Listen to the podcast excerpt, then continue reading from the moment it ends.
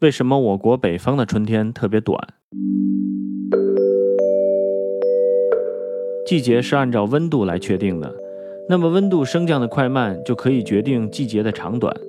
在我国北方，冬季太阳辐射很弱，照射时间又短，并且经常有来自北方的冷空气，所以温度很低。自一月最冷时期后，一是太阳辐射逐渐加强，二是冷空气势力不断减弱，造成温度逐步上升，天气逐渐变暖。再加上降水稀少。空气干燥，所以温度能够迅速升高。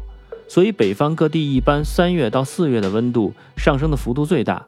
如北京三月的平均温度一般为四点四摄氏度，这时天气还比较冷。四月一般为十三点二摄氏度，已成为春暖季节了。北方的春季降水仍然不多，风多，空气干燥，太阳辐射又在继续加强，地面吸收的热量自然迅速增多，温度也直线上升。所以，经过不到两个月的春季，就开始进入夏季了。地球上的四季不仅仅是温度周期性变化，而且是昼夜长短和太阳高度的周期性变化。它影响或者决定地球环境上很多事物的运动规律，尤其是生物适应最为明显。